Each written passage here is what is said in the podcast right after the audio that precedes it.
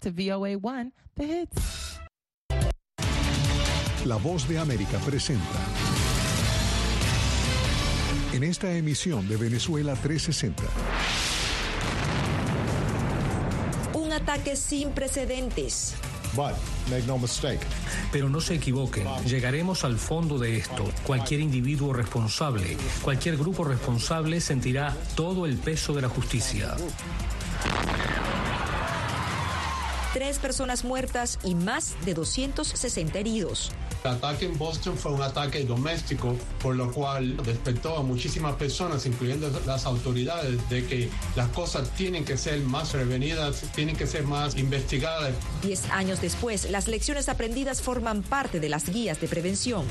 Hay una serie de medidas nuevas o medidas mejoradas desde 2013. Y en las que la ciudadanía tiene un rol destacable de apoyo a los cuerpos de seguridad. Pues ellos necesitan también de nosotros, de nuestra colaboración, porque no pueden estar en En B360 recordamos el ataque en la maratón de Boston ocurrido hace una década. Detalles actuales de la investigación. ¿Ha avanzado Estados Unidos en materia de seguridad urbana? ¿Cuáles son los aprendizajes y qué papel juega el ciudadano común? Esto y más en Venezuela 360 a continuación.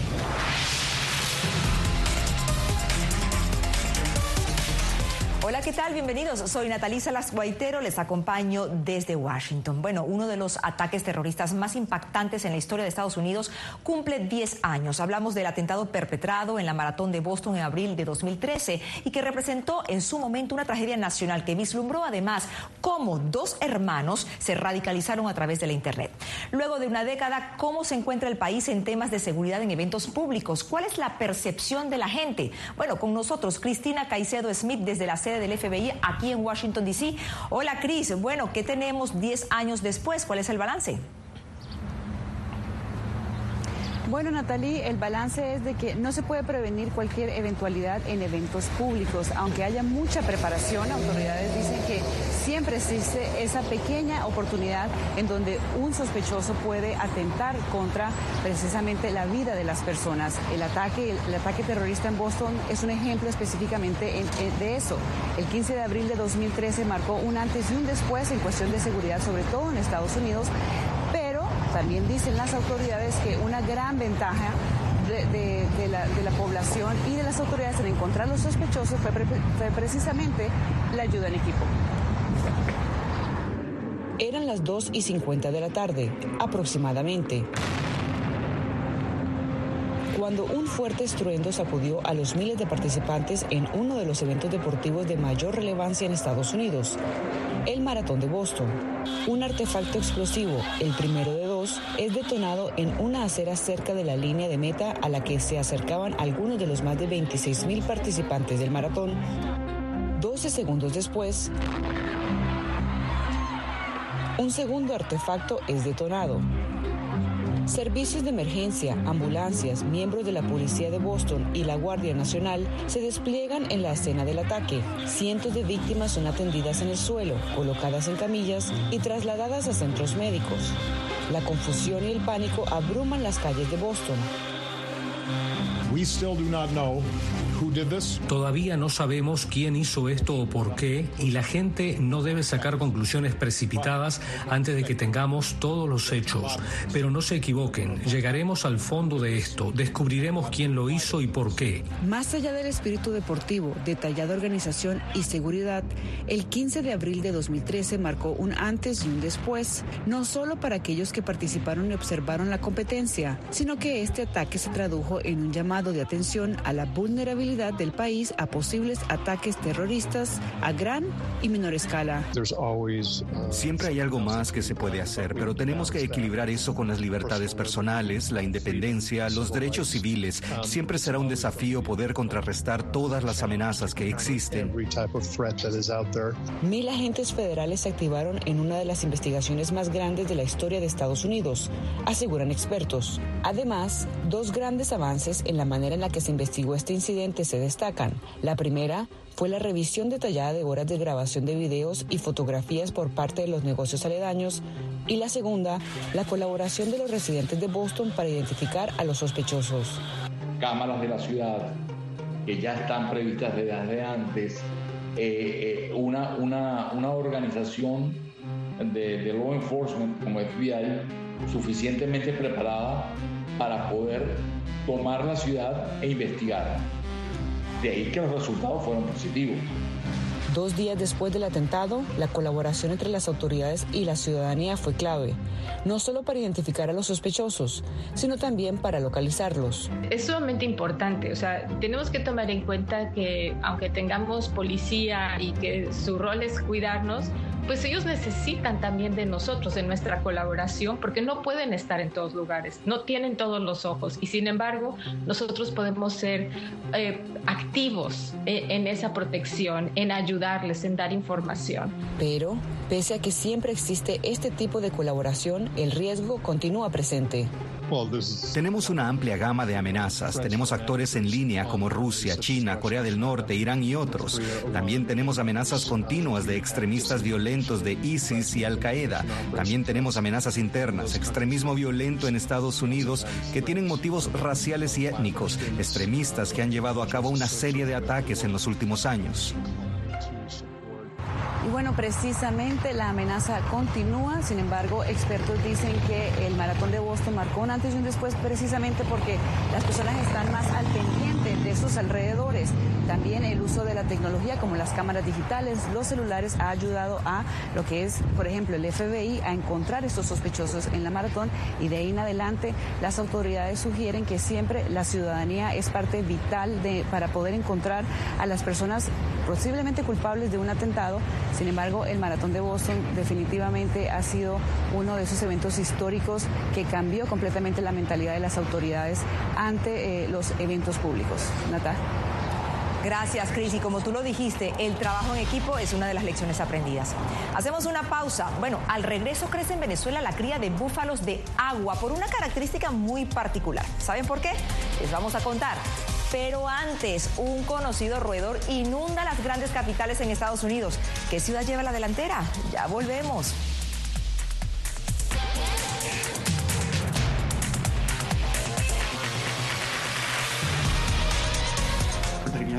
Somos animales raros porque tenemos esta ciudadanía americana. Llegamos a Estados Unidos y nos damos cuenta que somos diferentes. Sí, tenemos un pasaporte americano, pero nuestra idiosincrasia no lo es. Si queremos hacer un mejor Puerto Rico, que es lo que buscamos nosotros, tenemos que ganarnos el respeto y la confianza de todos los sectores del país.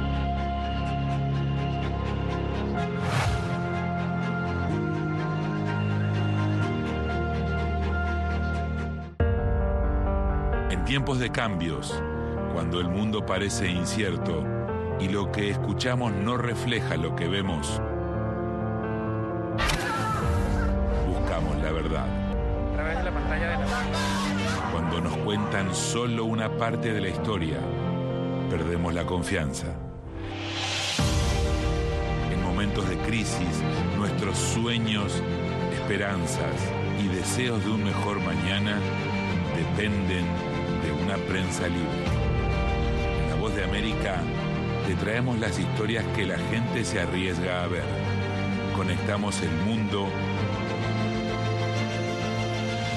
lo unimos con la verdad.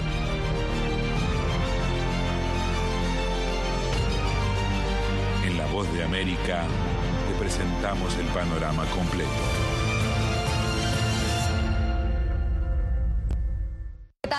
Washington comienzan las noticias en el mundo al día? Día a día, desde la capital de Estados Unidos y donde se producen las noticias que más te impactan. El objetivo es llegar al otro lado de la frontera para pedir asilo.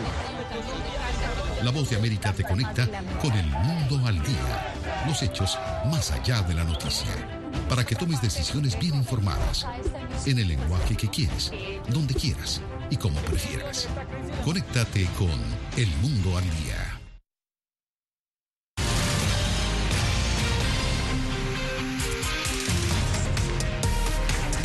Las grandes ciudades alrededor del mundo se caracterizan tanto por su atractivo como por ciertos detalles para nada agradables, pero de los que nadie puede escapar. Hablamos de la invasión de ratas, algo típico en las viejas urbes. Aquí en Estados Unidos incluso hay una leyenda urbana que indica que en ciudades como Nueva York, Chicago o Washington, D.C. hay hasta uno de estos roedores por cada habitante. ¿Será cierto? Conectamos con Ronen Swark desde Nueva York, que por cierto es la segunda ciudad, Ronen, con más ratas en Estados Unidos. La primera es Chicago. ¿Es así? Es así, Nata, exactamente, después de justamente un trabajo que realizó una de las organizaciones que tiene que ver con el control de plagas en los Estados Unidos. Chicago número uno, Nueva York número dos y luego eh, el ranking. Pero claro, el miedo, la adversión que tenemos a estos animales que lamentablemente son una plaga eh, y además la advertencia nata de las enfermedades que también traen estos roedores. Por supuesto que es un clásico, le tenemos mucho miedo y la situación con respecto a ellas es que cada vez crecen más. Advertencia, hay imágenes muy sensibles en este informe que les presentamos. Una rata por cada habitante, al menos así es en la ciudad de Nueva York, según las autoridades locales de salud. 8 millones de roedores conviven el día a día con los neoyorquinos, ubicándose más que todo en lugares con grandes aglomeraciones. Sobre todo porque somos grandes generadores de residuos y esos residuos son los que le dan de comer a las ratas que tienen una capacidad reproductiva maravillosa, por lo cual siguen reproduciéndose cada vez más cuando más sucias sean nuestras sociedades. Chicago es la ciudad con mayor índice de infestación de ratas, según el más reciente estudio de la compañía de desinfección de plagas, Orkin. De la Unión Americana, las cinco ciudades que destacan en la lista son Chicago, Nueva York, Los Ángeles, Washington, D.C., y San Francisco. Por más de 20 años, Napoleón Ríos ha sido exterminador de plagas en Nueva York y señala que muchas veces, más que hacer su trabajo, también debe brindar apoyo emocional a las familias cuyas casas desinfecta llorando toda la familia, hay mujeres que se ponen histéricas, están, se han subido encima de, las, de, las, mesas o de las sillas y gritando ahí. Entonces uno tiene que irles a, a calmarles a la gente. Eh, tenemos que tener cuidado con la basura más que todo. Me da miedo por lo que eres chiquito y me tengo que estar cogiendo las cosas y desinfectándole, lavándole las manos. Las ratas pueden transmitir varias enfermedades, entre ellas la leptospirosis, la peste bubónica, la rabia, además de la triquinosis, entre otras. No podría existir una ciudad sin ratas, porque son parte de nuestra fauna urbana eh, no invitada, por decirlo así, vienen solas. ¿Por qué? Porque siempre va a haber residuos si no tienen, no compren porque este olor le va a llamarle a la, a, la, atención. Y si ya tienen, por favor, no compren sin licencia esos venenos que venden. Y muy importante, la limpieza. Según expertos, las ratas son una plaga compleja de controlar.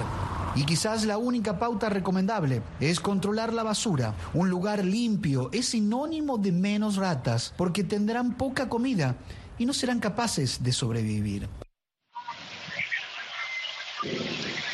Así es, ratas. Finalmente, en el día de ayer, eh, Nata, se confirmó la Sarina. ¿Quién es la Sarina? Es la jefa de mitigación de plagas, en este caso concretamente de ratas en la ciudad de Nueva York. Ciudad de Nueva York, Kathleen Conlin. Finalmente, Rick Adams, el alcalde, la tomó porque recordemos que habían lanzado el anuncio el año pasado, 107 mil dólares por año ganará ella y será la primera mujer que estará, en este caso, en ese cargo para mitigar la plaga que parece, según los especialistas, no será posible sin convivir con ellas. Así es, Ronen, muchísimas gracias por este reporte. Hacemos una nueva pausa, pero al regreso no se vayan porque nos vamos a Latinoamérica para hablar de la enfermedad de Chagas, una de las afecciones parasitarias de las Américas catalogada como desatendida por la Organización Panamericana de la Salud. Y después, una nueva tecnología permite a los dueños de mascotas conocer y relacionarse mejor con sus queridos peludos. ¿De qué manera? Se lo contamos a la vuelta.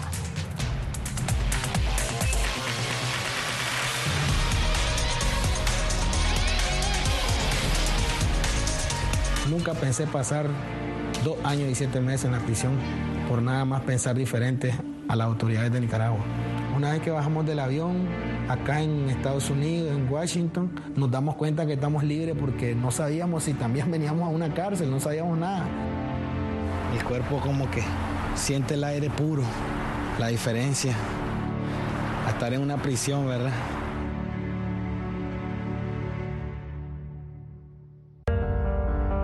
En tiempos de cambios, cuando el mundo parece incierto, y lo que escuchamos no refleja lo que vemos, buscamos la verdad. Cuando nos cuentan solo una parte de la historia, perdemos la confianza.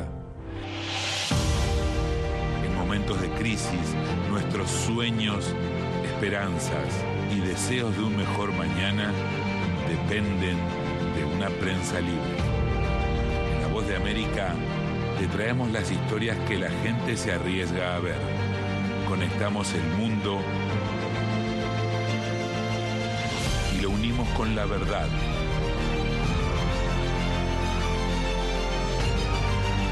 En La Voz de América te presentamos el panorama completo.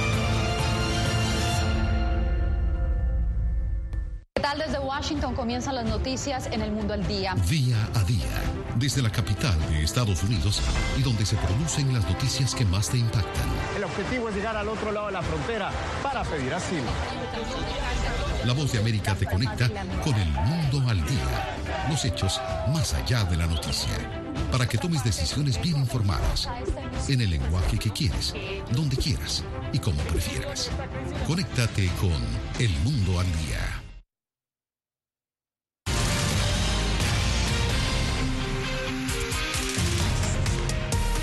En B360. Autoridades de salud de las Américas llaman la atención sobre la enfermedad de Chagas, una afección parasitaria transmitida por insectos hemípteros infectados, conocidos en la región como chinches o vinchucas. Es una enfermedad vinculada con aspectos socioeconómicos y culturales deficitarios y catalogada como una patología desatendida por la Organización Mundial de la Salud.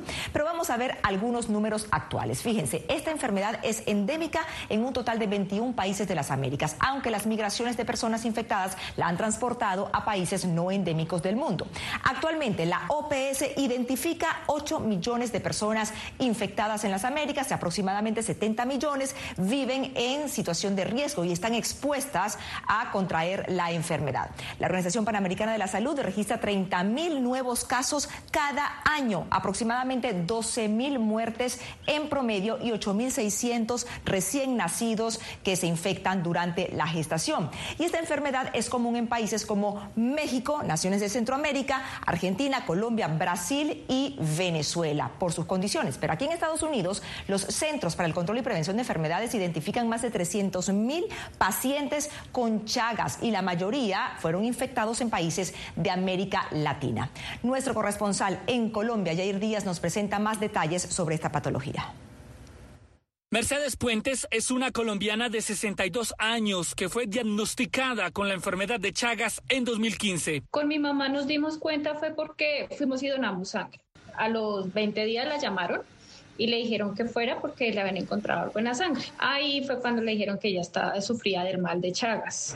Especialistas dicen que es una patología silenciosa que puede evolucionar libre sin presentar síntomas durante toda la vida del paciente pero que con el pasar de los años puede ocasionar consecuencias irreversibles. Es una enfermedad parasitaria, sistémica y crónica que la causa un parásito llamado Trypanosoma cruzi, que lo detectó por primera vez en el año 1909 Carlos Chagas. En la actualidad, estudios de la Organización Panamericana de la Salud calculan que entre 6 y 7 millones de personas se encuentran infectadas con esta enfermedad, la mayoría ubicada en América Latina.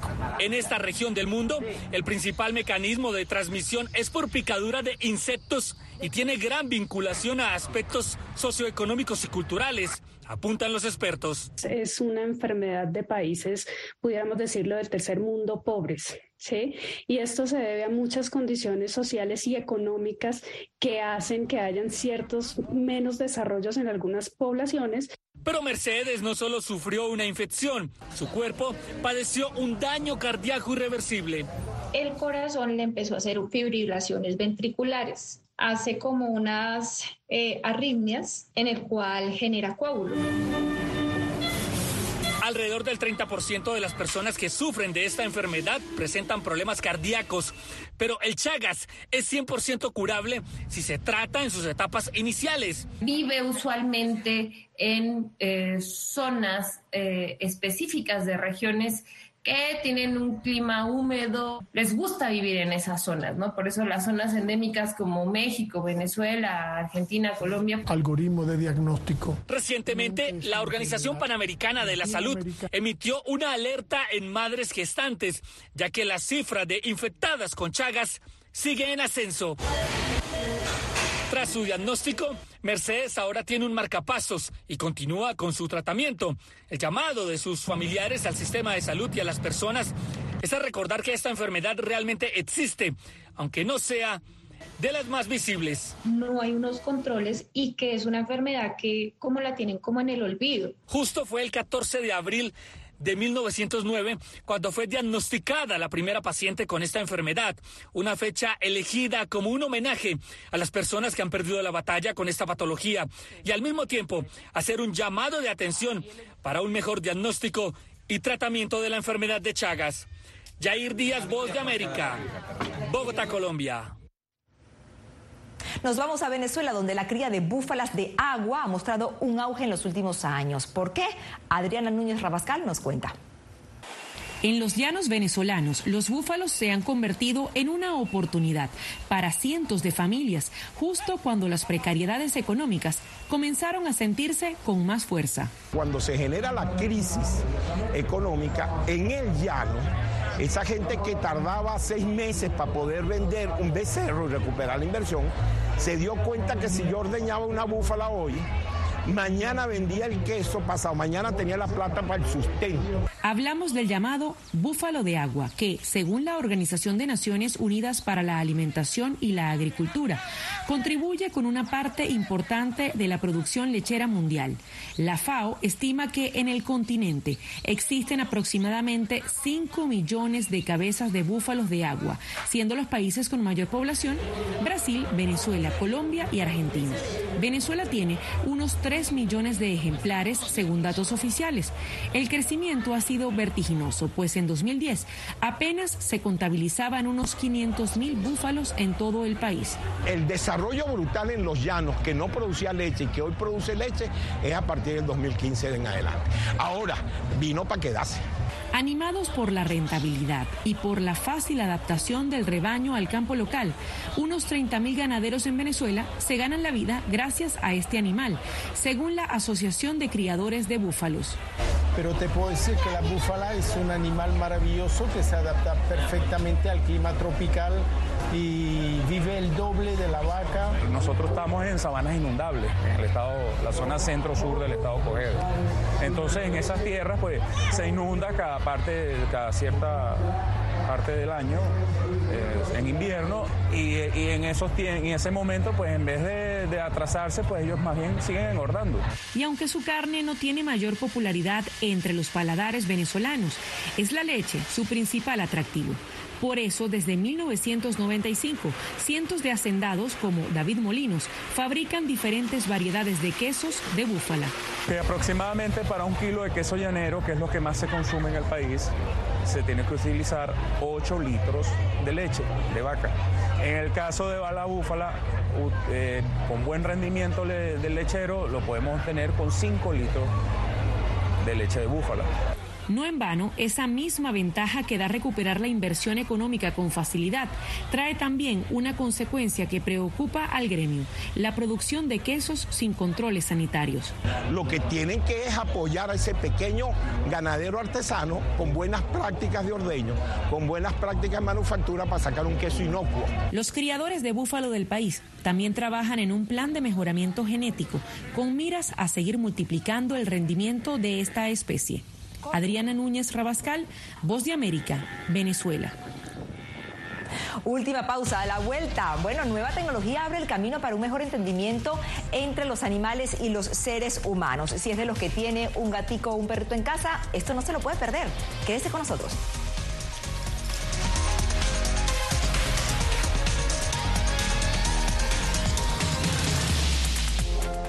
somos animales raros porque tenemos esta ciudadanía americana. Llegamos a Estados Unidos y nos damos cuenta que somos diferentes. Sí, tenemos pasaporte americano, pero nuestra idiosincrasia no lo es. Si queremos hacer un mejor Puerto Rico, que es lo que buscamos nosotros, tenemos que ganarnos el respeto y la confianza de todos los sectores del país.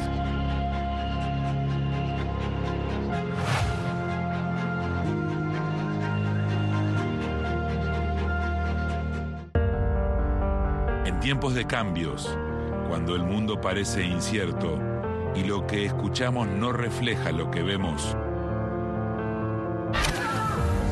buscamos la verdad. Cuando nos cuentan solo una parte de la historia, perdemos la confianza. En momentos de crisis, nuestros sueños, esperanzas y deseos de un mejor mañana dependen de una prensa libre. En La Voz de América te traemos las historias que la gente se arriesga a ver. Conectamos el mundo y lo unimos con la verdad.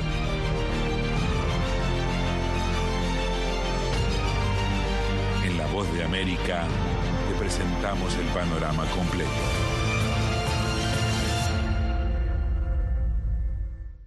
Desde Washington comienzan las noticias en el mundo al día? Día a día, desde la capital de Estados Unidos y donde se producen las noticias que más te impactan. El objetivo es llegar al otro lado de la frontera para pedir asilo. La voz de América te conecta con el mundo al día. Los hechos más allá de la noticia. Para que tomes decisiones bien informadas. En el lenguaje que quieres, donde quieras y como prefieras. Conéctate con El Mundo al Día.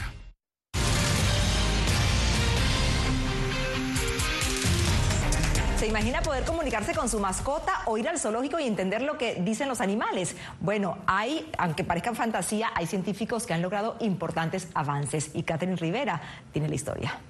Morgan Croc sabe comunicarse con sus mascotas y por lo general sabe cuando quieren algo. Pero ahora, gracias a un dispositivo, las interacciones diarias son aún más frecuentes y claras. Fluent Pet tiene una serie de botones con palabras pregrabadas que sus mascotas pueden presionar para expresar lo que sienten o quieren. Al inicio dudaba un poco. Sabía que ellos podían pedirme juguetes o salir. Pero esto les permite ser específicos sobre lo que quieren. Y esta búsqueda por discernir a los animales va más allá de perros y gatos. En el zoológico de Helsinki, en Filadelfia, investigadores crearon un dispositivo para entender qué tipo de música y sonido ambiente preferían los monos Saki de cara blanca, y el resultado fue sorprendente. Pensamos que disfrutarían de sonidos más relajantes como la música zen, pero en realidad se activaron más con los sonidos del tráfico. En Estados Unidos, un equipo de investigación de Hunter College y la Universidad de Rockefeller crearon un sistema que tiene una pantalla táctil. Esta computadora se pone adentro del agua y permite a los delfines interactuar y tomar decisiones. Cuando los delfines golpeaban un símbolo en particular en el teclado, escuchaban un silbido particular, un silbido novedoso que era generado por una computadora. Entonces, si uno de los delfines presionaba un triángulo, escuchaban y obtenían una pelota, un objeto con el que ellos querían jugar. Era un sistema muy simple, pero permitía a los delfines experimentar cómo obtener cosas y tener los medios para comunicarse. Otro de los grandes avances en el área de comunicación y entendimiento de los animales es el uso de la tecnología de aprendizaje automático, un tipo de inteligencia artificial que recopila patrones de información, en este caso, los sonidos emitidos por los animales. Por medio de esta técnica, científicos pudieron identificar los sonidos que hacen los ratones cuando están estresados o por qué los murciélagos emiten chillidos. Incluso ha logrado escuchar sonidos emitidos por animales que los humanos no pueden percibir.